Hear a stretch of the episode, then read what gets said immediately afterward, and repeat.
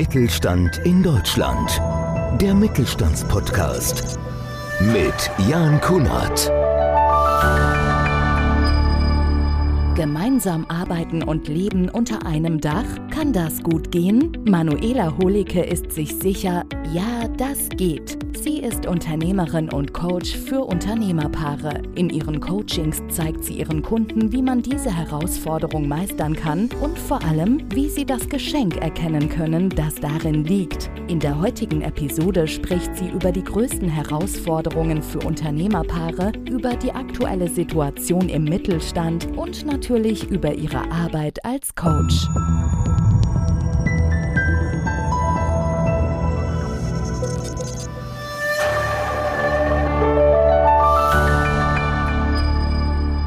Man stelle sich vor, man ist 35 Jahre verheiratet, aber man arbeitet auch 35 Jahre miteinander. Damit ganz herzlich willkommen zum Podcast Mittelstand mit einem spannenden Thema und die Herausforderungen für Unternehmerpaare. Den wollen wir heute auf den Grund gehen. Ich freue mich sehr über Manuela Holicke, Unternehmerin und Coach für Unternehmerpaare. Sie leitet ein Familienunternehmen mit 10 Läden und 40 Mitarbeiterinnen im textilen Einzelhandel. Aus eigener Erfahrung und Ausbildung zum Coach geworden. Paare, die wirklich 24-7, 365 Tage im Jahr zusammenleben und zusammenarbeiten. Manuela, freue mich sehr. Ich mich auch. Vielen Gleich- Dank für die Einladung. Gleich die erste Frage, weil ich das Thema unfassbar spannend finde. Was sind denn die größten Herausforderungen, wenn man wirklich eigentlich permanent aufeinander hockt? Zu viel und zu wenig. Zu viel Zeit, die man einfach rein nach Uhr zusammen verbringt und zu wenig Qualität in der Zeit. Das ist es am, am, ganz, am ganz kurzen Satz, weil, wie gesagt, man, man ist nonstop zusammen durch alle Phasen des Tages und funktioniert meistens und ist dann irgendwann zu erschöpft, noch in eine qualitative Unterhaltung einzusteigen oder sich wirklich mitzuteilen, wo man steht.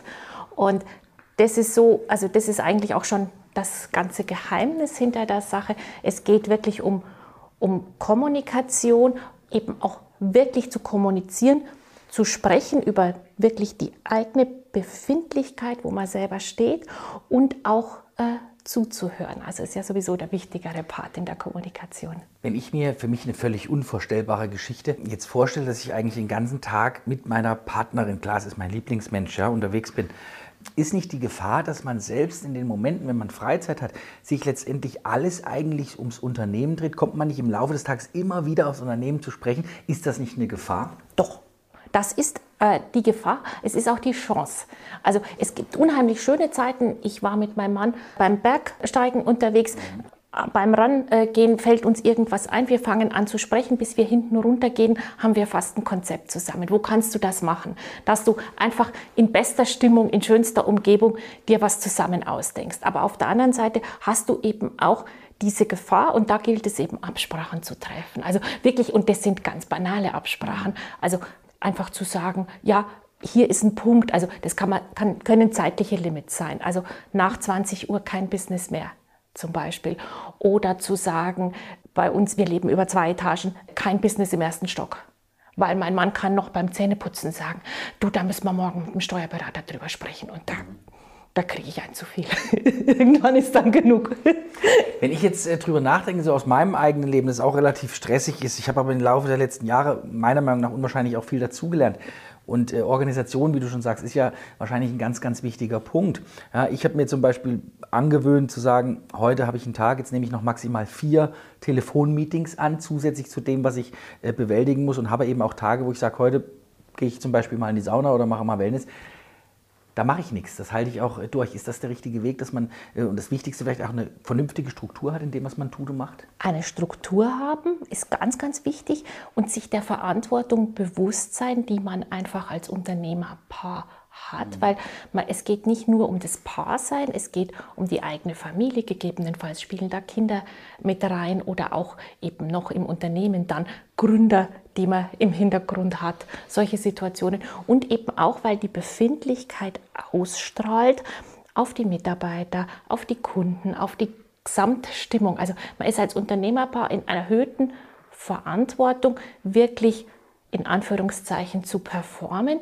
Und das geht nur mit Organisation und Reflektiertheit. Also ich empfehle auch immer, sich wirklich Zeiten zu planen, die man zusammen verbringt oder eben aus denen man Qualität herauszieht. Also man kann ja einfach aus, aus einer gemeinsamen Autofahrt was Schönes machen. Also einfach zu sagen, du, wir fahren mit viel Zeit los, wir halten irgendwo an, wir gehen da eine Runde spazieren oder wie du vorher, wie, wie wir gesprochen haben, ich gehe da, ich gehe da an See oder ich mache es mir einfach, ich mache da etwas daraus und ich empfehle meinen Paaren sogar jede Woche auch sich eine kleine Zeit in den Kalender zu setzen, wie eine Schuhe fix, einfach zu sagen, und da sprechen wir über uns.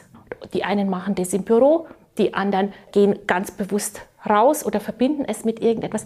Das ist ganz, ganz wichtig. Struktur und Reflektiertheit und ganz frühes Draufschauen, wenn irgendwas leicht in Schieflage gerät oder wo sich, wo sich Missstimmung aufbaut drüber sprechen, mich mitnehmen, weil das ist so ein, der Schneeball wird wirklich riesengroß. Ich kann mir jetzt gut vorstellen, schlechte Stimmung zu Hause das heißt auch schlechte Stimmung im Unternehmen. Das merken ja die Mitarbeiter auch. Natürlich, das merken die Mitarbeiter als allererstes. Im schlimmsten Fall hast du äh, im Unternehmen sowas wie Lagerbildung. Hm. Er steht, die stehen auf ihrer Seite, die stehen auf seiner Seite. Katastrophe geht gar nicht mehr.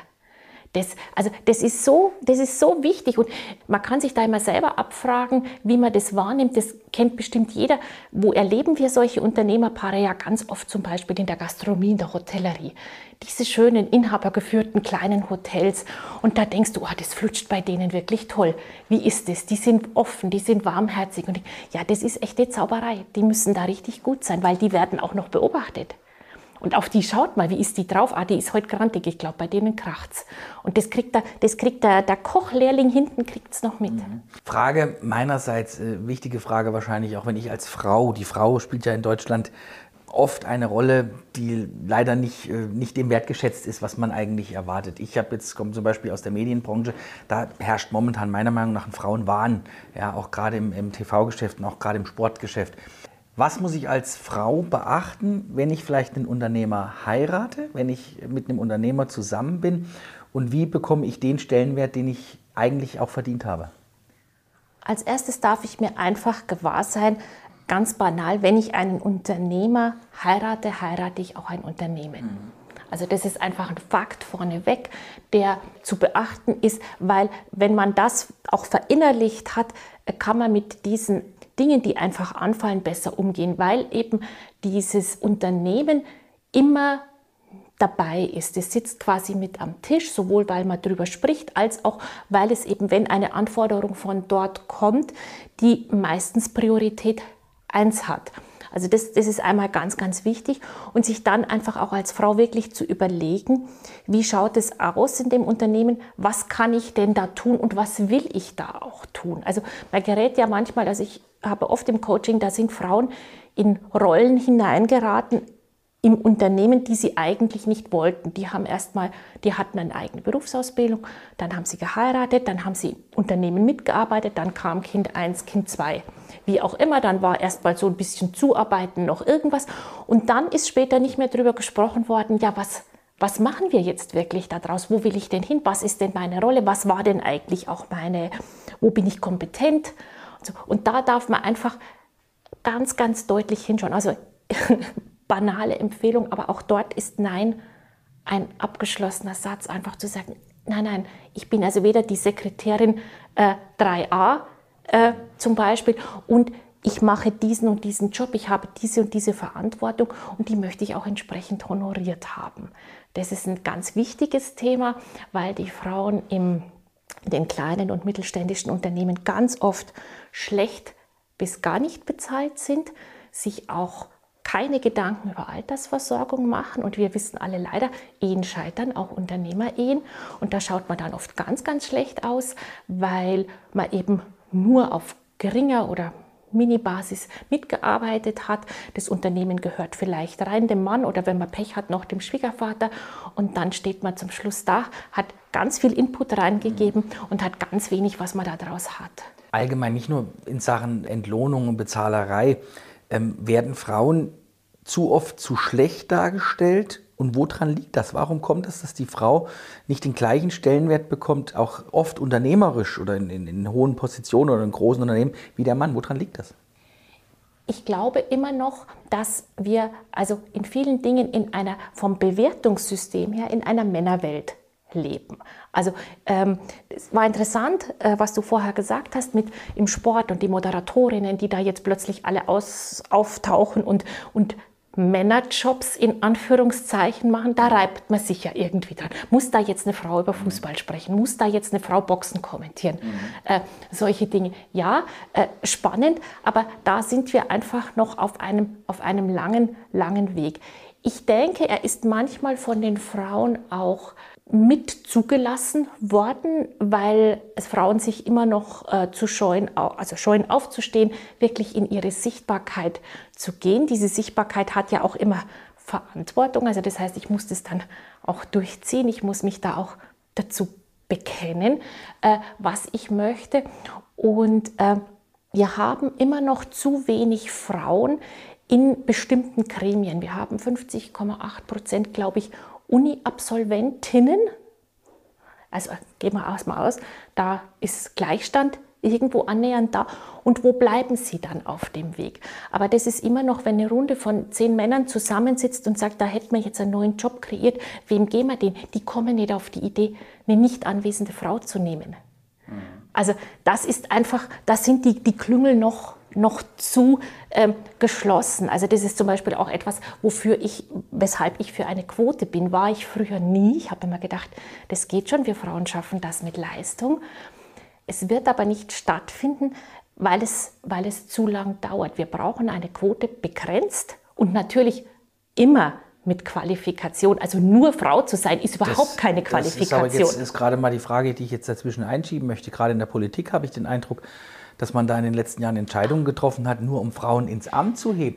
Da, ich meine, da gibt es äh, die äh, besten Beispiele äh, aktuell. Ist das ein Schnellschuss einfach von der Politik? Das ist ein Schnellschuss. Wir, machen eine, wollen eine wir, brauchen, wir, wir haben eine Frauenquote zu erfüllen und da ist eine, die nehmen wir. Und Kompetenz, also ist, glaube ich, einfach das Gut, das es anzustreben mhm. gibt. Und es gibt ganz, ganz viele kompetente Frauen, aber die muss man halt auch dann dort einsetzen. Und äh, nicht sie, also das, das, tut, das dient der Sache eben gar nicht. Eine unkompetente Frau dann in eine prominente Position äh, zu schaffen und die dann mit Krach scheitern zu sehen. Dann, das ist so, das ist also doppelt kontraproduktiv, überhaupt gar nicht, sondern da, wo es wirklich Sinn macht, wo man sagt, ja, geht doch, dort funktioniert es, dort funktioniert es wunderbar um den äh, Frauen, wie gesagt, die Angst jetzt zu nehmen in der Politik. Es gibt eben in dem Bereich auch genügend Männer, äh, wo es wirklich an Kompetenz mangelt. Das muss man an dieser Stelle sagen. Bleiben wir wieder beim Mittelstand. Das ist unsere Kernkompetenz, unser Kernthema. Manuela, deiner Meinung nach, wie ist die aktuelle Situation im Mittelstand, gerade jetzt auch nach Corona? Ha, die ist super, super spannend. Ich finde sie, ich, ja, ich glaube, sie ist wirklich, also wir haben ja gelernt in, in Corona, es gibt keine Schwierigkeiten, es gibt nur Aufgabenstellungen.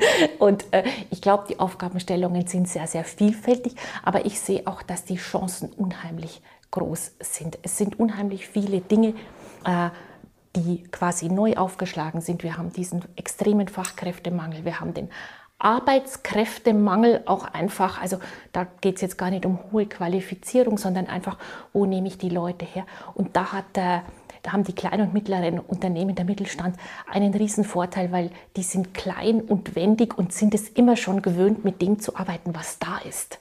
Also wir brauchen nicht erst eine lange Strategie, sondern wir wissen, aha, so schaut es bei uns aus boah, da müssen wir jetzt was draus machen. Und das können wir gut und das ist einfach auch die Chance, wenn man sich da wirklich mit Herzblut auch rein äh, traut. Dazu bräuchten wir politische Unterstützung, ganz zweifelsohne. Der Mittelstand wird gnadenlos unterbewertet, weil dort finden so ein hoher Anteil an, an Wertschöpfung, auch Bruttosozialprodukt etc. Dort arbeiten so, so viele Mitarbeiter. Da braucht es viel, viel mehr Unterstützung, meiner Meinung nach. Aber dann würde da wirklich was bewegt werden. Also wir dürfen es ja auch anders sehen, was die deutsche Wirtschaft die letzten Jahre trotz allem leistet. Bei dem allen, was wir uns an Ausgaben gönnen und was uns Corona beschert hat, ist ja sensationell. Mhm. Also im Prinzip, und das versuche ich auch zu vermitteln, wir sind ja richtig, richtig gut. Wir spüren es bloß eben selber nicht. Ich, ich persönlich habe oft immer den Eindruck, dass viel zu viel auch schlecht geredet Ja, wird. Einfach. Also man muss ja letztendlich dankbar sein, dass man in so einem Land leben darf, in dem wir hier unterwegs sind. Wir haben ein tolles Gesundheitssystem, wir haben äh, Möglichkeiten, wir haben Rente. Äh, es gibt ja bei uns die Dinge, die viele andere Länder überhaupt nicht äh, besitzen. Äh, für dich als Unternehmerin, also ich persönlich habe ja so den Eindruck, dass jetzt gerade das, das im, Handel auch dieser persönliche Kontakt nach Corona wieder viel, viel wichtiger geworden ist. Ich persönlich merke auch mein Einkaufsverhalten. Ich war früher auch wirklich auch oft aus Zeitgründen, der jemand gesagt hat, Mensch, ich bestelle mir es einfach online, gibt es ja tausend Möglichkeiten, geht ganz schnell, ist am nächsten Tag da, funktioniert, wenn es nicht passt, schickst es zurück. Ich habe mittlerweile gar keine Lust mehr, ja, ständig irgendwelche Pakete wieder zur Post zu schleppen, die zurückzuschicken. Ich gehe wegen Kleinigkeiten jetzt gerne auch wieder ins Geschäft einkaufen. Kannst du, wie sind deine Erfahrungen da aktuell? äh, erstaunlich äh, gut sind unsere Erfahrungen da wirklich. Also wir betreiben stationären Einzelhandel in relativ kleinen Standorten, also wo man sowieso wo unsere Mitarbeiterinnen persönlich vernetzt sind und so, aber wir erleben in einem wirklich deutlich erhöhten Maße, dass die wirklich die Kundinnen gerne zu uns kommen und angesprochen werden wollen, mit ihrer, also wahrgenommen werden. Das ist ja das Urbedürfnis, das jeder hat, wahrgenommen zu werden und mit Sicherheit mit seinem Kauf da wieder hinausgeleitet zu werden. In- Einfach indem wir sagen, ja, das ist jetzt genau das Richtige für dich und was die Hose, die Größe stimmt jetzt doch nicht. Komm her, ich gebe dir die richtige. Nein, die muss so knackig sitzen, weil die gibt sowieso noch nach. Mach das. Schau her, ich hol dir den anderen Spiegel. Da ist dein Po wirklich super schön drin. Toll, nimm das mit und so. Da haben wir extrem gute Erfahrungen mit. Und ich nenne das immer die soziale Funktion des Einzelhandels. Die kann man gar nicht hoch genug bewerten momentan. Weil gerade auch die Homeoffice-Leute, ähm, die sind oft einsam. Ich würde mich übrigens mal freuen, wenn jemand mal im Geschäft zu mir sagen würde, in dieser Hose sieht dein Po richtig knackig Ja. gut aus. Da würde ich mich mal drüber. Wer ist äh, bei euch die klassische Zielgruppe? Wir bedienen im Wesentlichen Frauen. Also wir sagen, die beginnen so bei 25 äh, und gehen dann wirklich rauf bis ins, bis ins hohe Alter, Best-Ager, weil die Frauen ja heute einfach nicht mehr so sind, wie, wie früher unsere Mütter noch waren. Die sind ja aktiv, die reisen viel. Das weißt du, die, sind, die wollen was vom Leben haben, die wollen und die wollen auch, die wollen Qualität haben auf der einen Seite, aber es darf eben auch was Neues sein, eine frische Farbe und ich fühle mich gut damit. Und das macht ja auch, das machen ja Klamotten mit uns. Ich fühle mich gut, ich, ich mag das heute gar nicht, ich will ein bisschen Farbe haben. Was sind die Trendfarben des Jahres? Kann man das schon sagen? Weiß man ja Farbe. schon. Wieder bunt. Also wir haben, wir haben Farbe. Was neu auftaucht, ist der Blazer. Also viele, also einfach wieder hat man ja lange nicht konfektioniertes. Und äh, ich glaube, es strahlt eigentlich so eine, eine Lebensfreude aus, die wir eigentlich schon in uns haben. Und jetzt, wenn wir sie dann auch noch wieder leben und auf die Straße bringen, dann wird es super. Wir haben heute hauptsächlich in unserem Podcast gesprochen über die Problematik Unternehmerpaare. Wenn ich lange oder wenn ich mit meinem Partner zusammen lebe, zusammen arbeite, quasi 24 Stunden ähm, zusammen Zeit verbringe. Du lebst das ja nun vor seit mehreren Jahrzehnten. Wie funktioniert das? Was ist dein Erfolgsrezept? genau hinzuschauen. Also wirklich einfach zu sagen, was läuft da. Ganz wichtig, immer die Rollendefinition zu sagen, wer spricht denn jetzt mit wem? Spreche ich jetzt hier mit meinem Lebenspartner oder spreche ich jetzt als, als auf Augenhöhe äh, als Mitarbeiterin fürs Unternehmen und wo, wo ist jetzt gerade die Mischform? Weil das ist einfach die große Kunst, vor allem auch immer, wer antwortet da äh, gerade? Weil wenn du eben von Frühstück äh, bis dann gemeinsam Business zusammen bist. Also ich sage mal, wir haben ja keine Rollenpause, wie das immer im Jargon heißt. Wenn sonst jemand einen 9-to-5-Job hat, dann mag der vielleicht in der Früh noch seine Frau sehen jetzt, geht dann aber in den Job, da ist er, füllt er den Job aus, dann geht er danach noch mit Kumpels zum Sport und dann kommt er heim, dann ist er vielleicht Papa und dann ist er Ehepartner oder Partner. Alles ganz klar. Das ist ja hier eine ganz große Vermischung. Und du hast eben den Mann, dem du Frühstück gemacht hast, der sagt dir um 11 Uhr, dass dein Werbekonzept Mist ist und dass das sowieso viel zu teuer ist. Dann müsst ihr euch um 14 Uhr kurz abstimmen, wer das Kind aus der Kita äh, holt und wie das heute Nachmittag alles gehen soll. Und dann geht es weiter und dann gibt es am Abend, zum Abendessen vielleicht irgendwas Veganes, was er gar nicht so cool findet und dann sitzt er nachher noch bei dir auf der Bettkante und du hast keinen Moment Pause. Und das ist wirklich anspruchsvoll und mein Rezept ist einfach immer auch ein bisschen zurücktreten und auch wirklich wichtig, also das ist jetzt mein Job und das ist mir aber wirklich ein Herzensbedürfnis, jemand von außen drauf schauen lassen. Wenn man merkt, wir haben immer wieder dieselben Punkte, wo wir uns reiben. Weil es ist hier so ein, ein Riesengemenge. Einfach mal sagen, ja, wie schauen wir denn eigentlich aus? Was, was läuft denn hier eigentlich und warum gefällt es uns eigentlich nicht mehr so gut miteinander?